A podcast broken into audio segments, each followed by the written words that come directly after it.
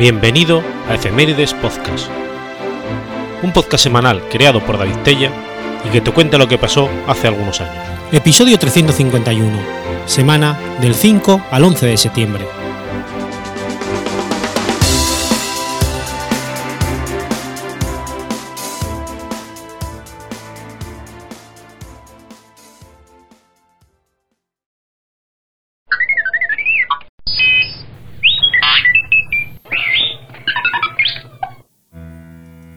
5 de septiembre de 1782.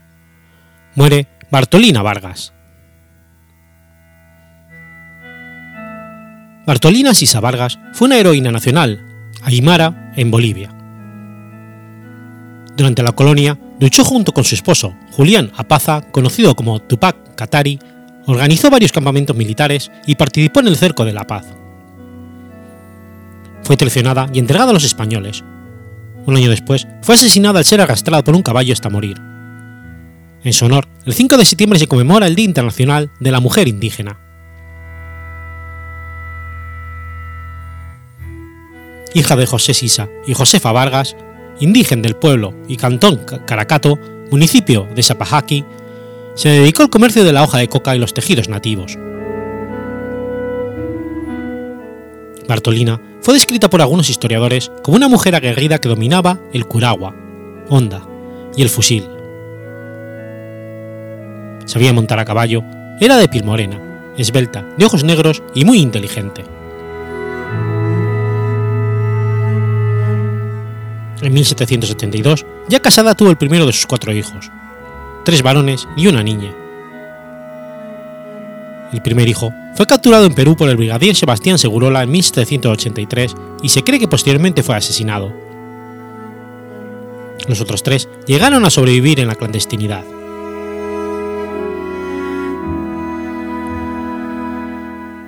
A los 25 años se unió a Tupac Katari, su esposo, para organizar y liderar distintos levantamientos contra el poder imperante, tras observar las injusticias cometidas por el sistema colonialista de explotación del siglo XVIII cuando estalló la insurgencia indígena Aymara de 1781, ella fue proclamada virreina por derecho propio. Bartolina asumió importantes funciones de liderazgo.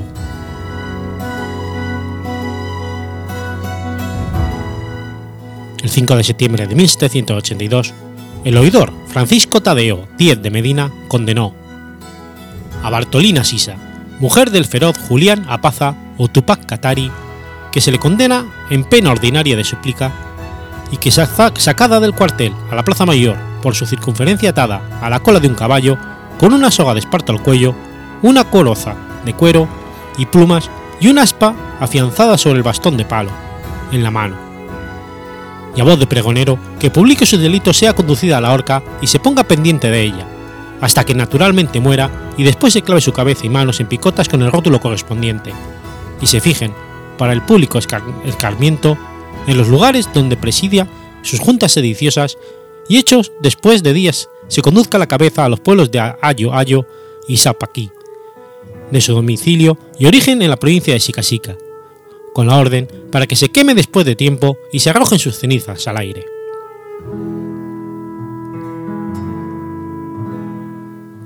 Desde 1780 se planificaba una insurrección indígena junto a José Gabriel Codorcanqui, Tupac Amaru y los hermanos Damasco y Tomás Katari de Chakyanta, con quienes convergen en sus ideales libertarios y propósitos emancipatorios.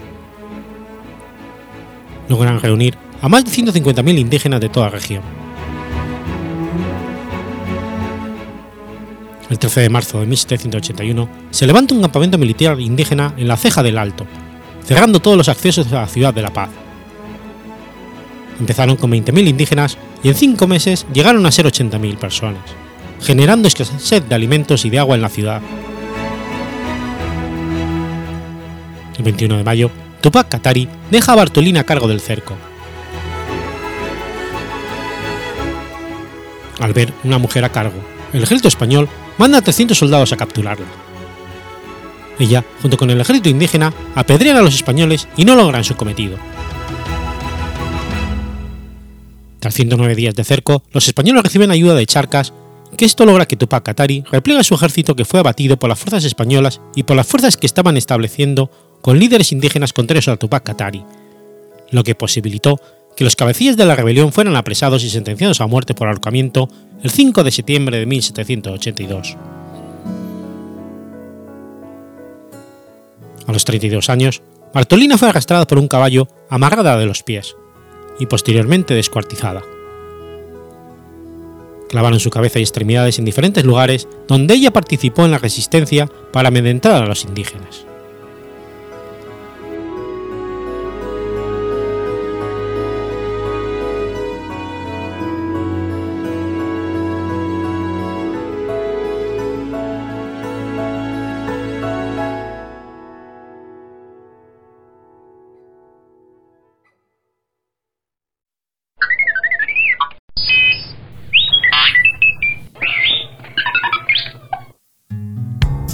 6 de septiembre de 1920.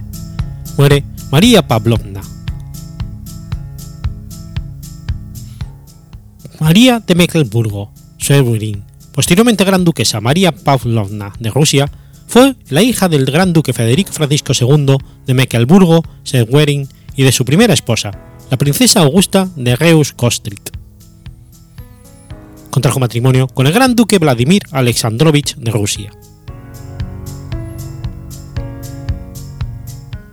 María nació en el Palacio Ludwig-Lust el 14 de mayo de 1854, siendo la tercera hija del gran duque Federico Francisco II de Mecklenburgo-Schwerin y su primera esposa, la princesa Augusta de Reus-Kostritz. Tras su conversión a la fe ortodoxa, fue llamada María Pavlovna y era conocida como Miechen o María Pavlovna la Mayor. Era sobrina nieta del emperador alemán Guillermo I de Alemania Su madre murió en 1862, cuando María tenía solo 8 años. La esposa, segunda de su padre, Ana de Hesse Dasmart, también falleció en 1865. En 1868, el gran duque Federico Francisco II contrajo un nuevo matrimonio con María de Salzburgo-Rudolstadt, solo cuatro años mayor que María,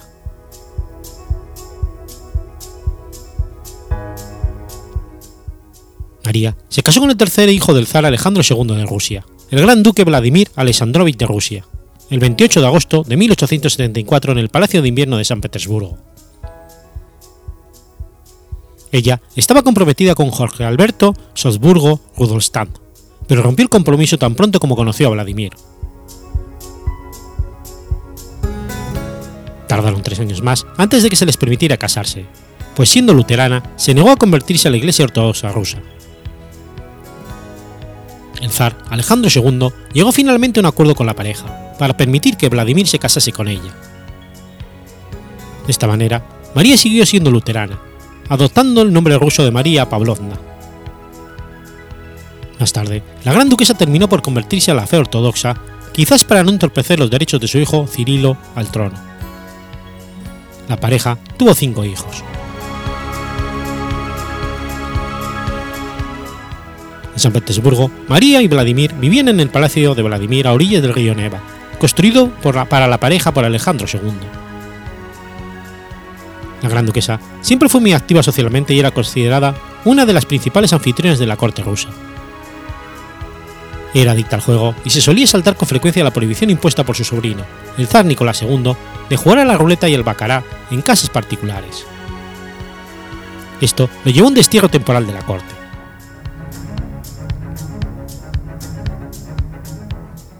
María pasaba a menudo largas temporadas en París, donde se hizo conocida por su prodigalidad. Regularmente encargaba colecciones de joyas a Cartier, que serían muy admiradas.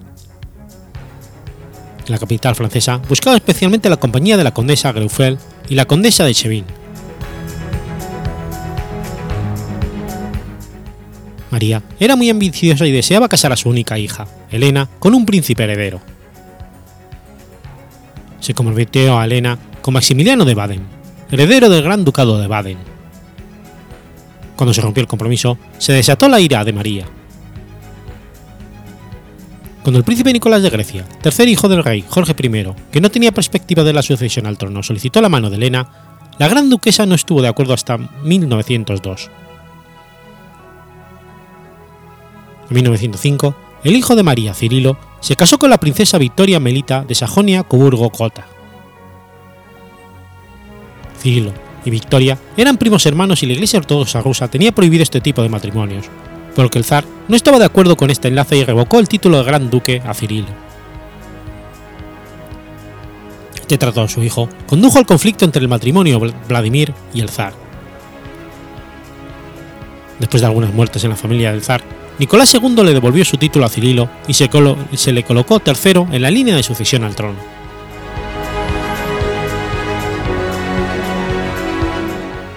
Tras la muerte de su esposo en 1909, María lo sucedió como presidenta de la Academia Imperial de las Artes.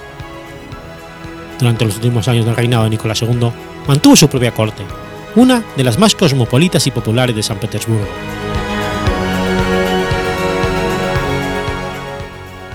María estaba enfrentada no solo con el zar, sino también con su esposa Alejandra Fyodorovna.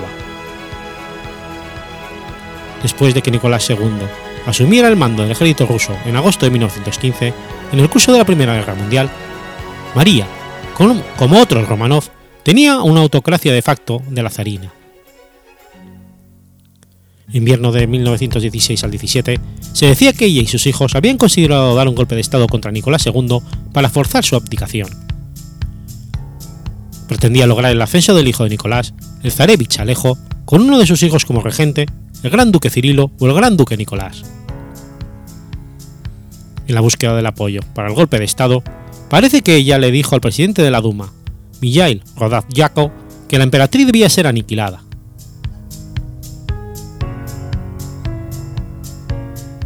Gran duquesa celebró la distinción de ser la última de los Romanov en escapar de la Rusia revolucionaria, así como de los primeros en morir en el exilio.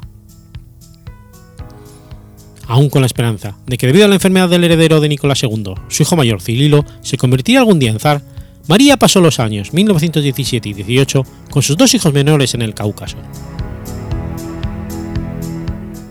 Con el avance de los bolcheviques, el grupo decidió, en 1918, escapar a bordo de un barco de pesca a Anapa.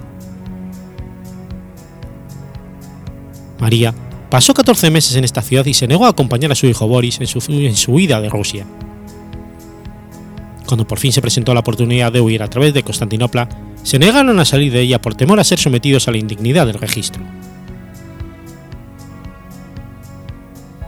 13 de febrero de 1920, cuando el comandante en jefe del ejército blanco anunció que la guerra civil se había perdido, consintió finalmente en exiliarse.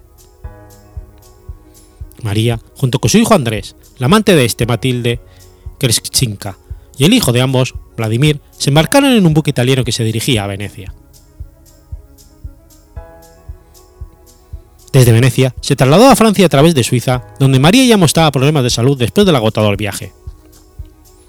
Murió el 6 de septiembre de 1920 a la edad de 66 años, rodeada por su familia en Cottrebille, en la región de los Vosgos, donde tenía una villa.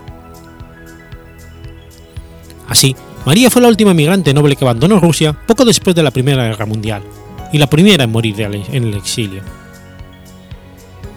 fue enterrada en la capilla ortodoxa construida en 1909 en Contreville. Con la ayuda de un amigo de la familia, sus famosas joyas fueron sacadas de contrabando de Rusia en una maleta diplomática. Una de sus tiaras es hoy propiedad de la reina Isabel II del Reino Unido, la famosa Tiara Vladimir.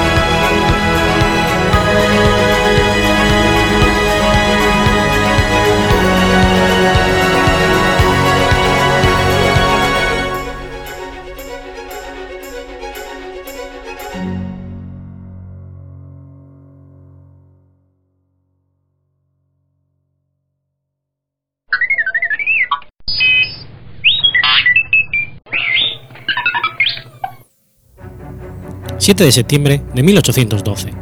Ocurre la batalla de Borodino. La batalla de Borodino, también conocida como la batalla del río Moscova, fue una de las mayores y más sangrientas batallas de las guerras napoleónicas, enfrentando a cerca de un cuarto de millón de hombres. Esta batalla enfrentó a la Grande Armée francesa bajo el mando del emperador Napoleón I de Francia al ejército del zar Alejandro I de Rusia, comandado por Mikhail Kutuzov, cerca de la aldea de Borodino, un pueblo al oeste de Mozhask. La batalla fue tácticamente poco concluyente para ambos ejércitos, y solo las consideraciones estratégicas de la misma forzaron a los rusos a retirarse.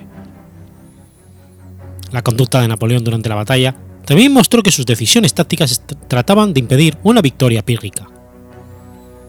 El emperador francés sufría además de fiebres durante el transcurso de la batalla, lo que pudo traducirse en un poco característico alejamiento de los combates, así como por un plan de batalla más simple de lo habitual.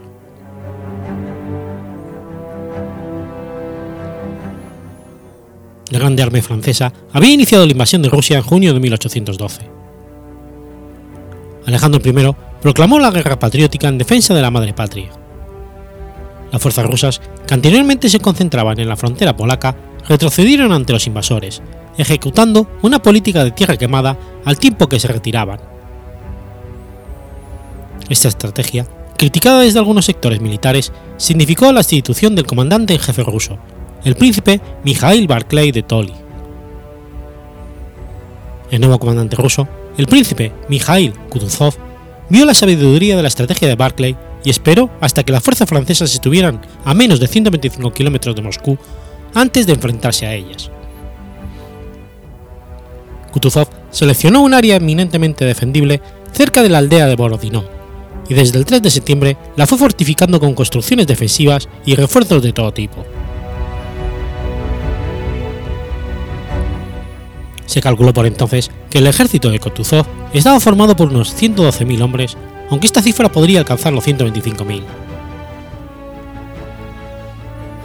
La aparente superioridad numérica rusa en el campo de batalla no repercutió en el resultado de la contienda debido a que una considerable fracción de las mismas no llegó a intervenir. Por otro lado, sus posiciones fortificadas y su superioridad artillera sí que suponía una ventaja frente a los franceses. Cuando Napoleón encaró las defensas rusas, pareció que había abandonado sus tácticas usuales, ya que un ataque frontal contra los rusos.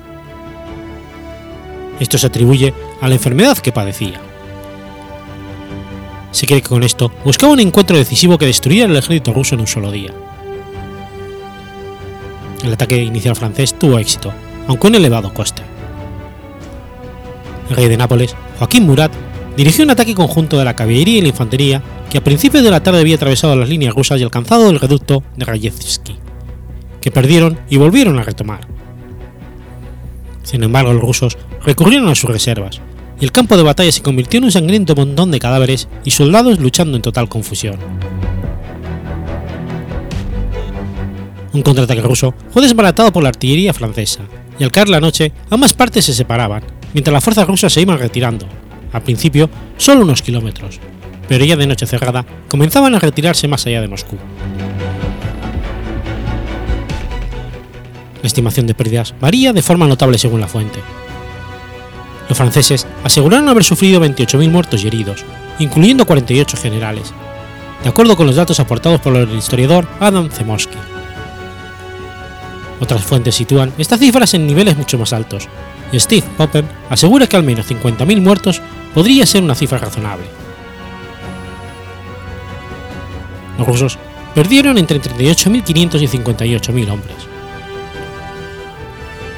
Por otra parte, se una cifra combinada de unos 125.000 muertos, lo que la convierte en una de las batallas más sangrientas de la historia de la humanidad, aunque se dice que podría ser algo exagerada, ya que las estimaciones menores de 28.000 franceses y 38.500 rusos dan una cifra combinada de 66.500 muertos.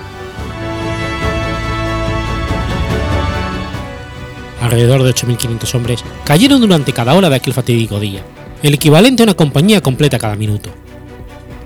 En algunas divisiones, las bajas sobrepasaban al 80% de sus efectivos previos a la batalla. Estimando que entre un quinto y un tercio de las bajas totales fueron muertos en combate, se cree que de 12.000 a 25.000 soldados murieron en Borodino. La batalla fue probablemente el día más sangriento de las guerras napoleónicas y uno de los más sangrientos de la historia contemporánea.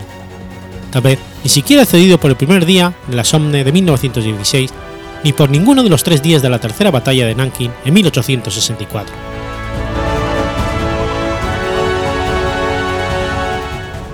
La retirada rusa permitió al ejército de Kutuzov asegurar las posiciones rusas en San Petersburgo con el fin de abrir a los franceses el camino para llegar hasta Moscú. El 14 de septiembre de 1812, habiendo preparado la ciudad para privarla de vituallas, armas y suministros al ejército francés. Por ello, la captura de esta proporcionó a los franceses pocos beneficios, ya que entre otras cosas solo les alejó aún más de sus bases de abastecimiento del ejército, teniendo ante sí también un ejército todavía intacto. Esta batalla fue famosa por la descripción hecha de la misma por León Tolstoy en su novela Guerra y Paz,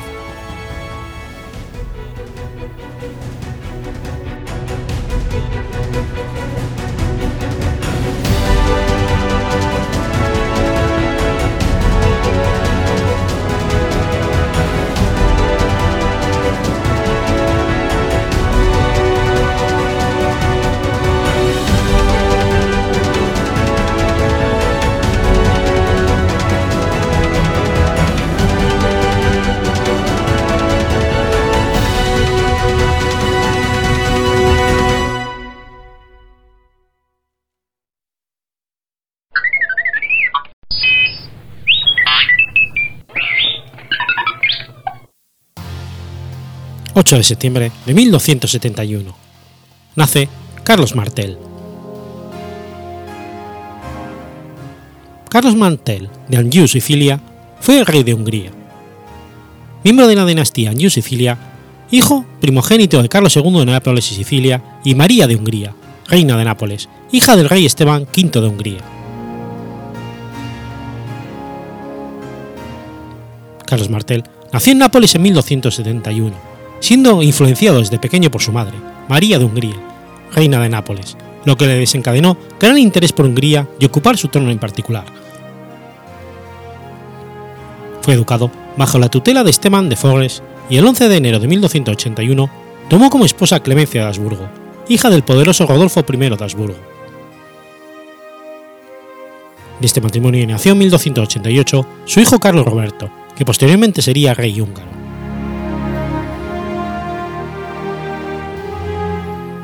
Puesto que en 1284 Carlos II de Anjou, el padre de Carlos Martel, fue arrestado por Pedro III de Aragón y su abuelo Carlos de Anjou se lleva fuera del reino, María de Hungría, reina de Nápoles, gobernó en nombre de su hijo. Sin embargo, Carlos Martel nunca subió al trono propiamente. A la muerte de su tío Ladislao IV de Hungría, en 1290, Martel vio la oportunidad de ser coronado rey húngaro, tras lo cual reclamó el trono cuando su madre, María de Hungría, reina de Nápoles, renunció a sus derechos sucesorios en su favor. Pero habiéndosele adelantado, llegó desde Venecia el nieto del fallecido rey Andrés II de Hungría, que fue coronado inmediatamente como Andrés III de Hungría. Hasta después de 1294, continuó obrando para llevar a relación sus pretensiones sobre el trono, habiendo hallado a Alberto I de Habsburgo como un poderoso aliado con el que intentó ocupar parte del reino húngaro. Sin embargo, su pronta muerte el 19 de agosto de 1295 evitó que sus pretensiones se llevaran a cabo. Por otra parte, su madre, la reina María de Hungría, no se dio por vencida y alentó a su joven nieto, Carlos Roberto, para que intentase hacerse con el trono. Al morir Andrés III en 1303, Carlos Roberto fue el primero en reclamar el trono, pero otros parientes lejanos del fallecido rey se apresuraron también a hacer valer sus derechos sobre Hungría. El niño Wenceslao III de Bohemia y Otón III, duque de Baviera. Eventualmente, Carlos Roberto terminaría prevaleciendo sobre ambos y sería coronado rey de Hungría.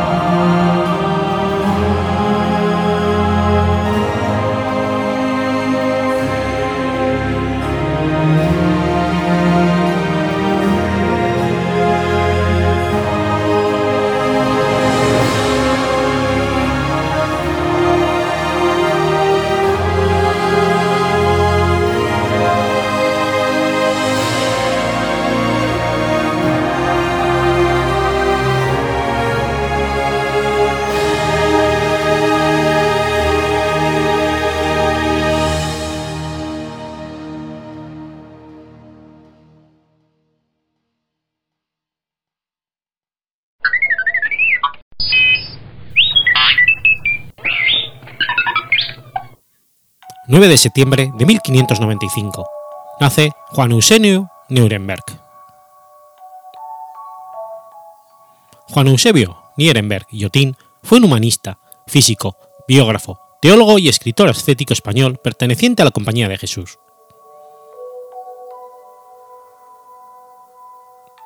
Era hijo de padre tiroles, Gottfried Nuremberg, y de madre bávara, Regina Otín, pertenecientes al séquito de María de Austria, hija de Carlos V y viuda del emperador Maximiliano II. Se establecieron definitivamente en España en 1576, y cuando nació Juan Eusebio, en 1595, ya llevaban casi 20 años instalados en la corte. Conocían a Juan Caramuel, con quien Juan Eusebio estrechó una gran amistad.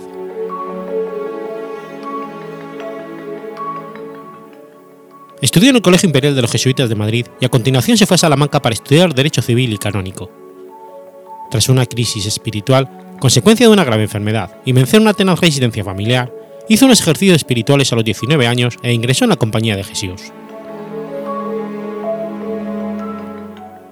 Como tenía que ser miembro de la provincia de Toledo, no de, la de Castilla la Vieja, efectuó su noviciado en Villagarcía, Navalcarnero y Madrid. Pronunció sus primeros votos de escolar el 3 de abril de 1616 antes de que sus superiores lo enviasen a Huete para mejorar su latín y sobre todo para aprender el griego y hebreo. En 1619 residía en el Colegio de Alcalá de Henares y en la Universidad de Alcalá estudió artes y teología junto a su amigo Juan Caramuel entre 1618 y 1623. En 1623 fue ordenado presbítero y profesó como jesuita en 1633. Ayudó a Pedro Juan Luis de la Cerda a publicar unos comentarios sobre Tertuliano y San Aldelmo. Estuvo algún tiempo en Toledo, pero fue llamado a Madrid en 1628 para enseñar humanidades y ciencias naturales en el Colegio Imperial de Madrid, transformado en Universidad de la Compañía de Jesús durante seis años, encontrándose en su primera lección el 19 de febrero de 1628 con Lope de Vega, que la celebró con un poema, la Isagoge. Cinco años más tarde, hizo la profesión solemne del cuarto voto, añadiendo a su cátedra de Ciencias Naturales la de la Sagrada Escritura, y asumió largo tiempo ambas asignaturas. Además confesor y prefecto, actividades que compaginó con una infatigable vida pastoral, visitando cárceles y hospitales, y dando siempre testimonio de su altísima espiritualidad, rasgo este el más característico de su personalidad. Andrade, afirma que pidió ser misionero en las Indias, pero no ha quedado resto documental alguno que lo confirme. Más bien parece que se dedicó solo a estudiar y escribir. El propio Andrade indica que retirado del bullicio de la corte, tomó un aposento en lo más retirado de la casa, 400 y más pasos de la portería, donde vivía como en soledad del yermo, entregándose todo a la contemplación y lición y al estudio de los libros, no saliendo de casa si no era compelido de gravísima causa.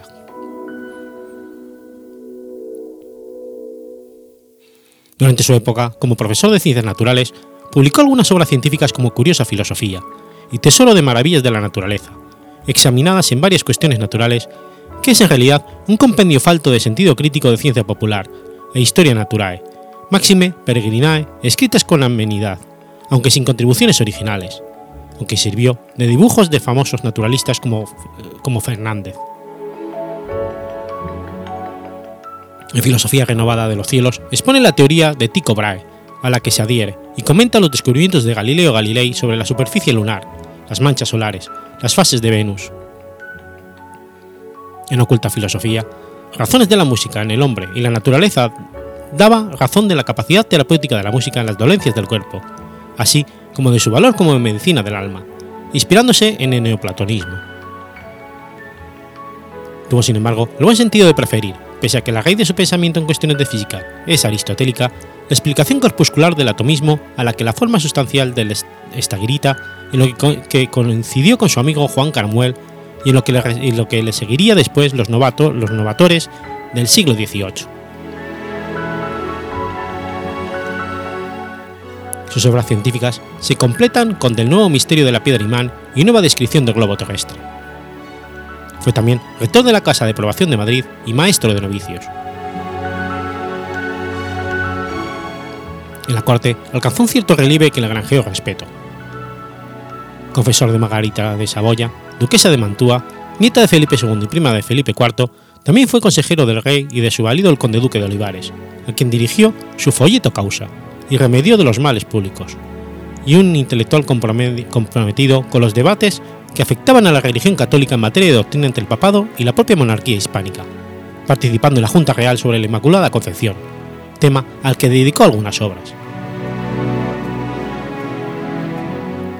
Una enfermedad desconocida, probablemente una apoplejía, le atacó a los 50 años dejándole largas temporadas semipléjico, sin poder mover las manos, privado de la palabra y de la vista, lo que soportó con entereza, recuperando parte de sus facultades hasta que falleció a los 63 años en Madrid el 2 de abril de 1658.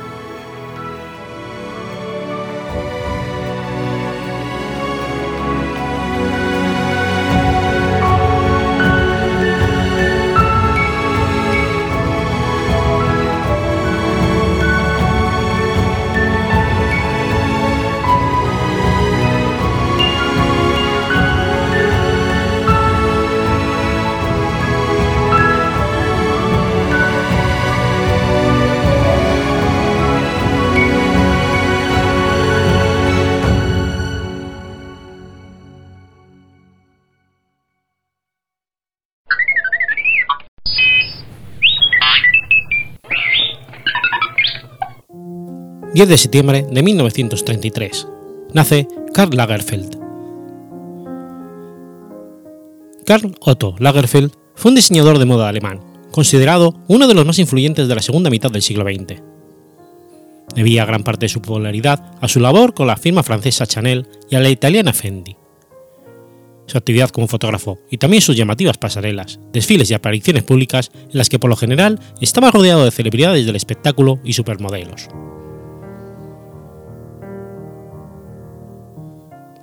Su padre, Otto Lagerfield, fundó en 1919 la compañía Lagerfield Corporation, que incorporaba y que importaba a Alemania la marca de leche evaporada Carnation desde los Estados Unidos. Y en 1923 fue cofundador de la fábrica alemana del mismo rubro Glusklick Milch. Su madre, Elisabeth Ballmann, era hija del político local Karl Ballmann, del Partido del Centro Católico. Ambos se casaron en 1930. Karl tenía una hermana nacida en el 31, Marta Christine Crystal, que vivió en los Estados Unidos desde el 57 y murió a finales de 2015. También tenía una medio hermana mayor, Thea, fruto del primer matrimonio de su padre.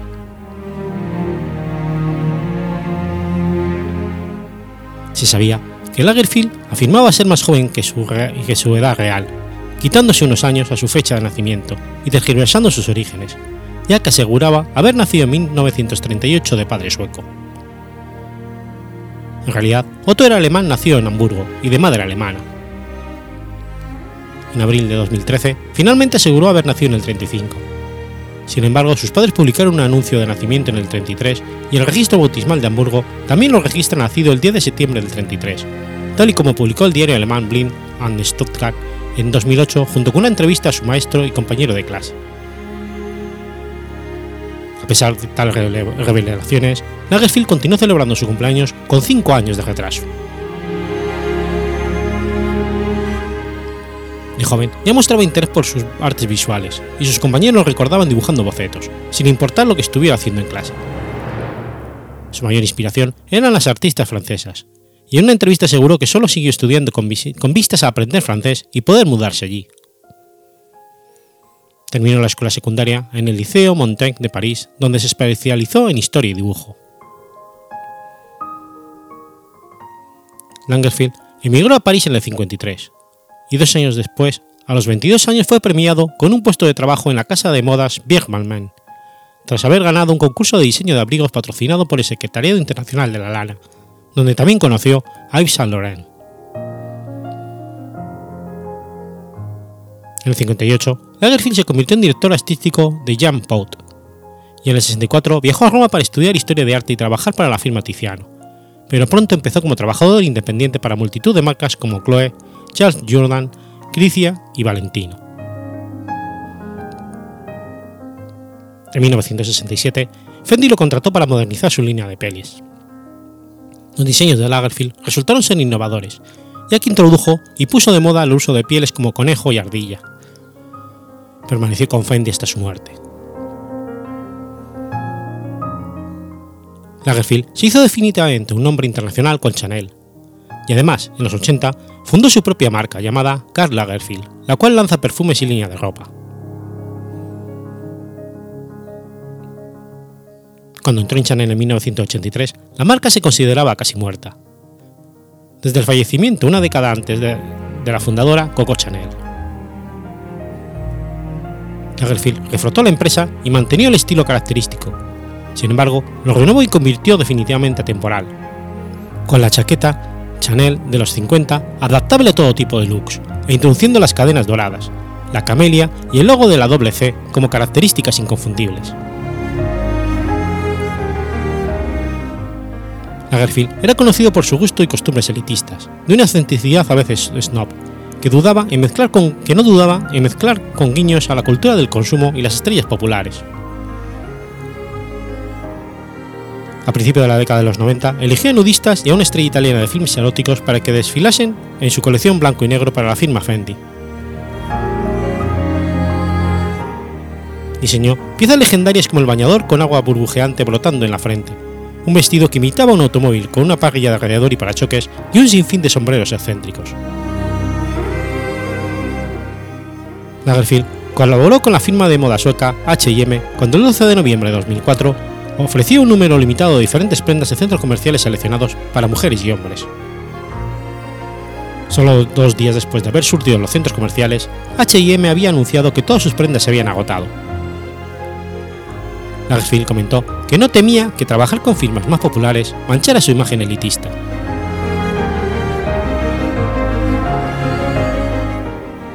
Produjo Visioner 23, Temper's New Clothes, una serie de fotografías de desnudos del modelo sudafricano David Miller. En el 96 recibió el Premio de Cultura de la Asociación Alemana de Fotografía. Además, el hecho que del rey de la moda, o el Kaiser como llamaban a Karl en Alemania, estuvo personalmente interesado en el grupo musical Tokyo Hotel y demostró que el líder de dicho grupo, Bill Klaus, estaba muy familiarizado con el mundo de la moda. En otoño de 2009 fotografió a Kaulitz para la revista Vogue alemana, lo que fue un gran honor para Bill. En 2010 fue el fotógrafo elegido para el tradicional calendario Pirelli del año siguiente. Caracterizó a las modelos como personajes mitológicos e incluyó desnudos masculinos.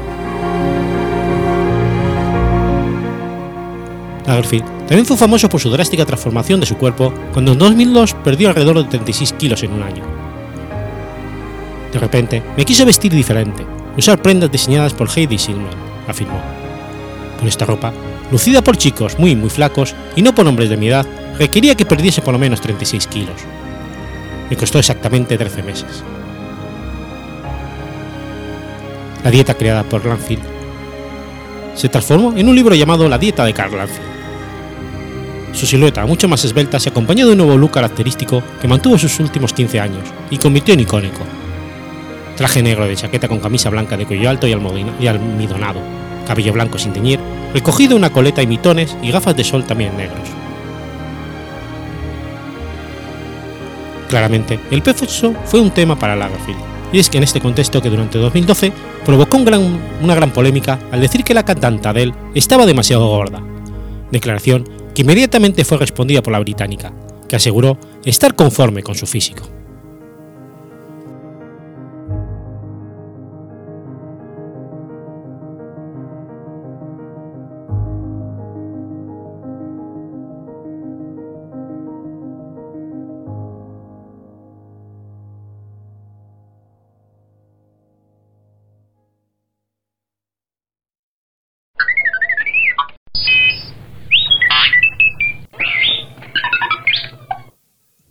11 de septiembre de 1697.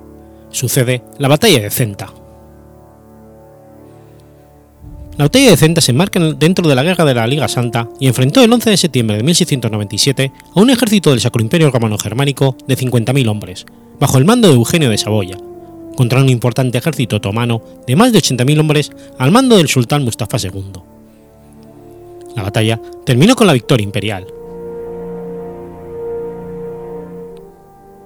A mediados del siglo XVII, el Imperio Otomano logra frenar la anarquía durante un tiempo y realizar una recuperación efímera pero espectacular.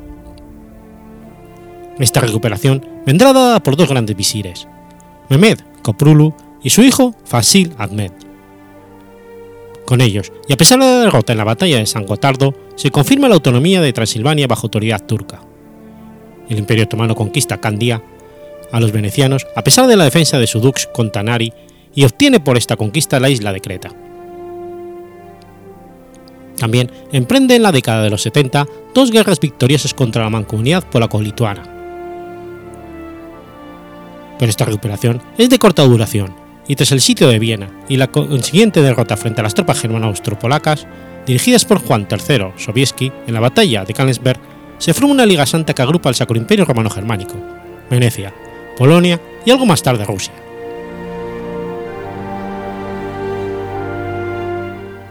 Mientras los rusos atacan Crimea y los venecianos Morea y el Ática, los imperiales dirigidos por Eugenio de Saboya toman Buda en 1686 y el Belgrado dos años después.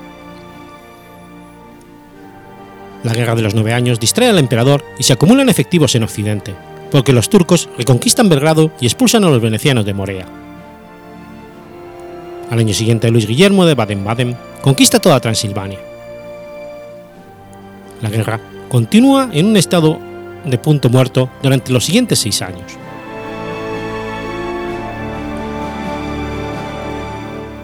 Salió el sultán Mustafa II de Adrianápolis y abrió en persona la campaña de 1697. En Sofía supo que el general austriaco Osberg se había visto precisado a levantar el sitio de Biak, gracias a la victoriosa defensa de la guarnición. También se recibió la noticia de una victoria naval que Meromorto había obtenido sobre la flota veneciana, mandada por Molino. El sultán reunió dos consejos de guerra para decidir el plan de la campaña y oído el dictamen de los visires, ligados en secreto para apoyar el plan de operaciones del gran visir, el más Muhammad Bahya, había hecho para esta campaña, que contaba con extraordinarias prevenciones y mandaba él su ejército en persona avanzando fieramente hacia Hungría, hacia, hacia las márgenes del río Tista. Los imperiales se juntaron al mismo tiempo en Berismartón, y los mandaba el príncipe Eugenio de Saboya, que habiéndose puesto en marcha, fue a acampar a Futach, villa situada a orillas del Danubio. En un consejo de guerra se resolvió pasar a Kubila, que distaba dos leguas cortas por encima de Titul, ciudad pequeña que se había tomado a los turcos en campaña antecedente, y en fin, después de algunos movimientos, acampó el 26 de agosto en Centa. Después de haber saqueado y quemado Titul, los otomanos se, dispusieron a asediar la fortaleza de Petro Baradín. El gran visir se, mantuvo al margen del Danubio, que había de cruzar para ir a sitiar Petrovaradín. Eugenio, ocultando sus intenciones con escaramuzas con los spas, había pasado el puente antes que él. Entre los presos que tomaron los imperiales había un pachá, a quien interrogaron y aunque en un principio se negó a responder nada, no tardó en confesar que ya había empezado a cruzar el Tisca, y que una gran parte del ejército bajo las órdenes del Gran Visir ya estaba fuertemente atrincherado cerca de Centa.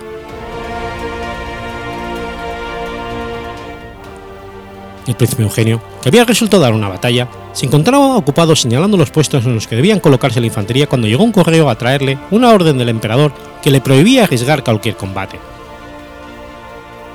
Sin embargo, la orden llega, llegaba demasiado tarde. Los preparativos para la batalla estaban demasiado avanzados. La detención de ellos hubiera supuesto sacrificio de parte de las tropas imperiales, así que Eugenio se metió la carta en el bolsillo y a la cabeza de ese regimiento de dragones se acercó lo suficiente a los turcos para percibir que estaban preparados para cruzar el Tisza. Tal cual, volvió a su ejército con aire de satisfacción, lo que se consideró que era un buen presagio para los soldados.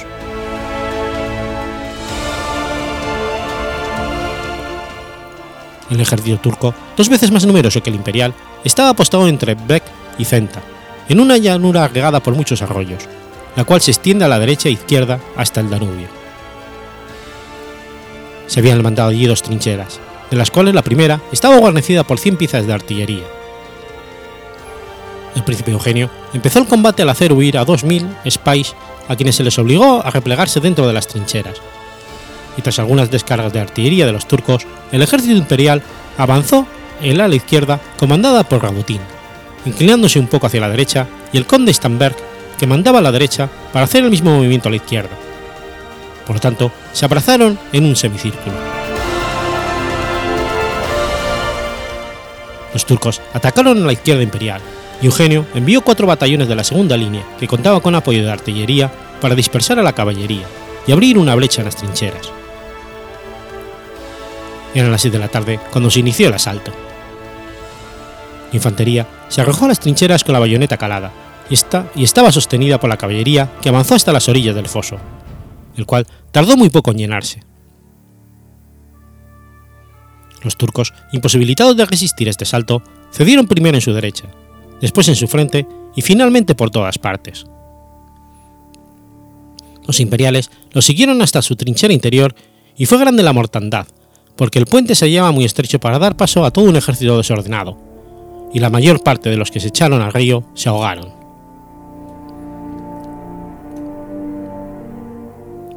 No se pudieron conocer bien las pérdidas de los turcos hasta el día siguiente, cuando se halló la tierra toda cubierta de cuerpos muertos.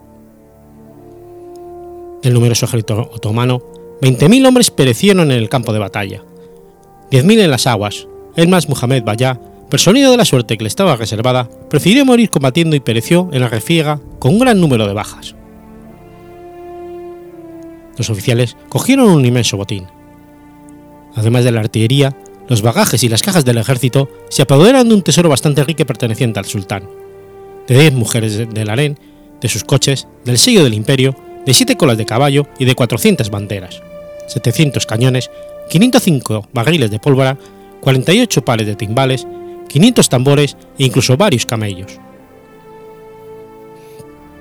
El sultán, que se encontraba en la orilla del Tista, huyó una vez vio perdida la batalla, y a toda prisa llegó a Temesvar, Timosibara, donde se ocupó de reemplazar a los altos dignatarios que había perecido en la derrota de Centa.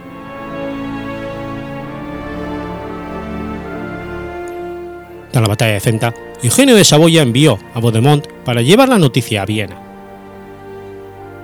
Procedió a introducirse en Bosnia, donde se tomaron y destruyeron los castillos de Dobay, Maglay, Eszterbe, Bomduj y Sarajevo, ciudad rica y comerciante que contaba con más de 30.000 habitantes y que fue enteramente arruinada, y volvió a sus cuarteles de invierno en Hungría.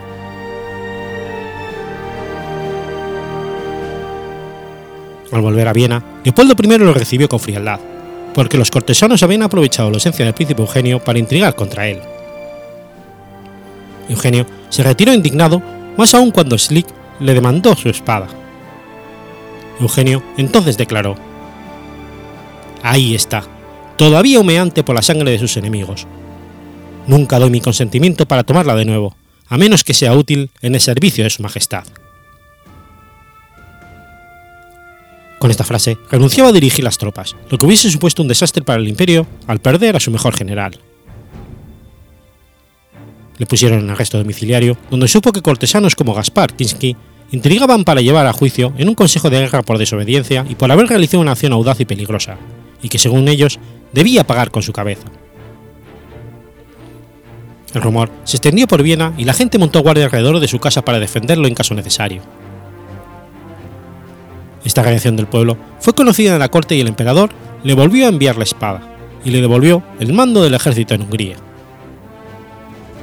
Eugenio respondió que lo haría si le daban plenos poderes y si no estaba más expuesto a la malicia de los generales y ministros. El emperador no se atrevió a darle esa plena autoridad pública, pero lo, lo hizo en secreto, en una nota firmada por él mismo. Gracias a la victoria, en la batalla del Centa, la conquista de Azov por Pedro el Grande y otras victorias cristianas, los, turcos aceptaban la mediación de Inglaterra y las Provincias Unidas y el 26 de enero de 1699 firman el Tratado de Karlowitz, por el que entregan al Sacro Imperio Transilvania y Hungría, a Venecia Morea y una parte de la costa dálmata. A Rusia le ceden Azov y devuelven a Polonia, Podolia y Ucrania.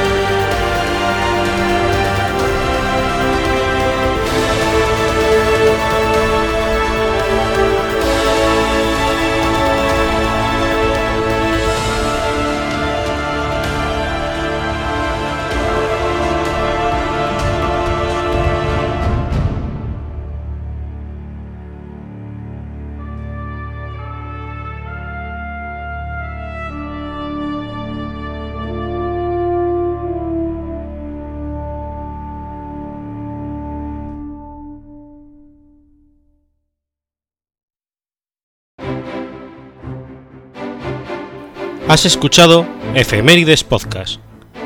Si quieres ponerte en contacto conmigo, puedes hacerlo por Twitter a la cuenta arroba efemeridespod o mi cuenta personal, arroba telladavid, o por correo electrónico a la dirección efemeridespod.gmail.com. También puedes visitar la página web efemeridespodcast.es. Y recuerda que puedes suscribirte por iTunes y por iBox, y tienes un episodio nuevo cada lunes.